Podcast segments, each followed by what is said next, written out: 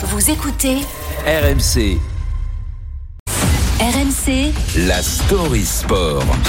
L'histoire sport du jour avec Julien Taxis. Bonjour Julien. Bonjour à tous. Ça s'est passé jeudi dernier, une finale de championnat d'Europe de billard en Irlande qui a tourné euh, très court, euh, qui n'a même euh, tout simplement pas eu lieu. Elle a raison. Le forfait de l'une des deux participantes qui a refusé d'affronter une joueuse transgenre. Oui, et son nom c'est Kim O'Brien, grande championne irlandaise de billard. C'est elle qui a refusé de jouer cette finale contre Harriet Hines, concurrente transgenre qui a fait euh, sa transition il y a une dizaine d'années. Résultat, Kim O'Brien a logiquement été disqualifiée, privée de son prize money, mais finalement, et c'est là où ça devient assez complexe, cette posture et ce refus n'ont pas été unanimement condamnés. Kim O'Brien a reçu un certain soutien, y compris financier, pour lui défrayer en partie le prize money auquel elle avait euh, consenti à renoncer. Mais comment c'est possible? Comment euh, on peut euh, valider une telle démarche, l'encourager, alors que ça ressemble quand même beaucoup à de la discrimination? Oui, il faut savoir que c'est pas la première fois que ça arrive. Lynn Pinches, autre grand nom pour les connaisseurs du billard irlandais, elle aussi avait décliné l'affrontement contre Harriet Hines il y a quelques mois.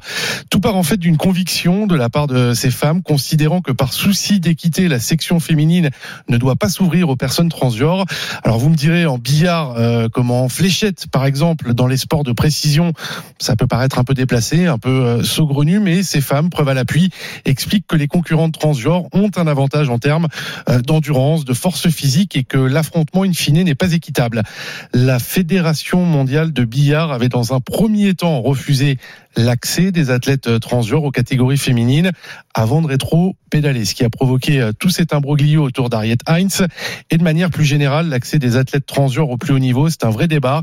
Loin d'être tranché, les règles diffèrent selon les disciplines. La Fédération internationale d'athlétisme, par exemple, a banni les personnes transgenres de ses compétitions. Incompréhension et sentiment d'abandon, forcément, chez ces sportifs transgenres, à l'image de la française Alba Diouf, écoutez, qui rêvait de participer aux Jeux de Paris. Même si on est une, euh, une minorité, enfin, on mérite euh, enfin, de, de vivre libre et de courir notamment dans la catégorie qui est, qui- enfin, qui est la nôtre.